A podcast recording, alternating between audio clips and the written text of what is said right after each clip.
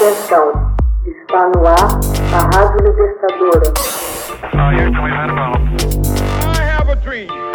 Assim sendo, declaro vaga a presidência da República. Começa agora o Hoje na História de Ópera Mundi. Hoje na História, 16 de novembro de 1920. A Guerra Civil Russa termina com a tomada de Sebastopol pelos bolcheviques. Em 16 de novembro de 1920, morre Piotr Wrangel, líder do Exército Branco, diante dos bolcheviques do Exército Vermelho. Os bolcheviques haviam cercado o istmo de Perekop e tomado a cidade de Sebastopol, obrigando o exército branco a bater em retirada. A vitória dos bolcheviques pôs fim à guerra civil que envolveu a Rússia depois da Revolução de Outubro de 1917. A Guerra Civil Russa foi um conflito armado que eclodiu em 1918 e terminou efetivamente em 1920.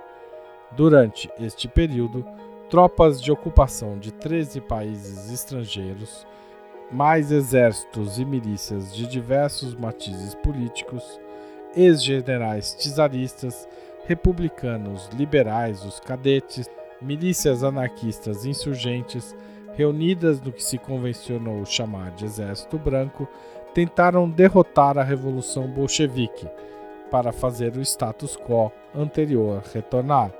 O Exército Vermelho foi o único vencedor da guerra, após a qual foi constituído o Estado Soviético sob a liderança dos bolcheviques.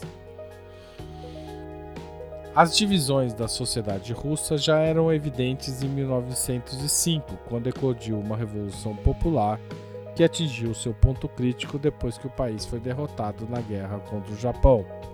A revolução seguinte, em fevereiro de 1917, foi a que levou à abdicação de Nicolau II, mas dividiu o país uma vez que havia grande disparidade entre a classe dominante e a população pobre. Os bolcheviques, liderados por Lenin, receberam forte apoio popular e estavam unidos quando tomaram o poder em outubro, enquanto os opositores se dividiam em um amplo espectro de tendências. O principal instrumento armado na defesa da Revolução Bolchevique foi o Exército Vermelho, que teve origem no operariado das fábricas e contou com o apoio dos soldados e marinheiros que voltavam da Primeira Guerra Mundial. Esses militantes operários e soldados organizaram em destacamentos conhecidos como Guardas Vermelhas e ajudaram os bolcheviques a conquistar o poder. As forças derrotadas reuniram-se em torno de militares depostos e constituíram o que se chamou de Exército Branco que contou com tropas e apoio logístico de países estrangeiros.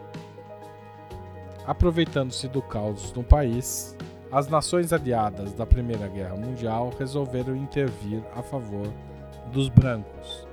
Tropas inglesas, francesas, americanas e japonesas desembarcaram tanto nas regiões ocidentais, Crimeia e Geórgia, como nas orientais, Vladivostok e Sibéria Oriental.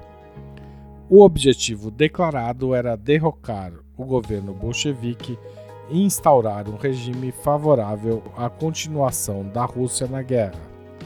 Contudo, o objetivo principal, não declarado, era evitar a contaminação da Europa pelas ideias socialistas. O primeiro-ministro da França, Georges Clemenceau, deixou claro essa hipótese ao enunciar que as potências ocidentais deveriam estabelecer um cordão sanitário em torno da Rússia. Nos dias finais da Guerra Civil, o Exército Branco efetuou desembarques nos rios Kuban e Don, aproximando-se da bacia do Donetsk e ameaçando os centros carboníferos do país. A situação do poder soviético se complicava, porque o Exército Vermelho já estava bastante cansado as tropas vermelhas foram obrigadas a avançar em condições extremamente difíceis, atacando as brancas e lutando ao mesmo tempo com bandos anarquistas que ajudavam os contra-revolucionários. Porém, apesar das tropas brancas terem a seu favor a superioridade técnica e as tropas soviéticas carecerem de tanques, o Exército Vermelho conseguiu expulsar os brancos para a península da Crimeia. Em meados de novembro de 1920, o Exército Vermelho tomou as posições fortificadas de Perekop e rompeu na Crimeia, esmagou as tropas de Wrangel e libertou essa península das mãos dos guardas brancos e dos intervencionistas.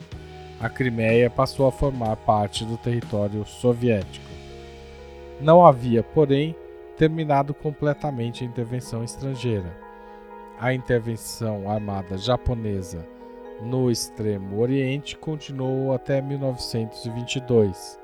Houve, além disso, várias tentativas destinadas a organizar novas intervenções, como a de Seminov e do Barão de Ungern, no Oriente, e a branco-finlandesa na Carélia em 1921. Contudo, as forças fundamentais da intervenção haviam sido destruídas em fins de 1920. Houve, além disso, várias tentativas destinadas a organizar novas intervenções, como a de Seminov e do Barão Ungern no Oriente e a branco-finlandesa na Carélia em 1921. Contudo, as forças fundamentais da intervenção haviam sido destruídas em fins de 1920.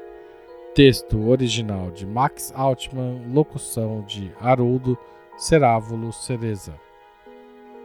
Você já fez uma assinatura solidária de Opera Mundi? Com 60 centavos por dia, você ajuda a manter a imprensa independente e combativa. Acesse www.operamundi.com.br/apoio.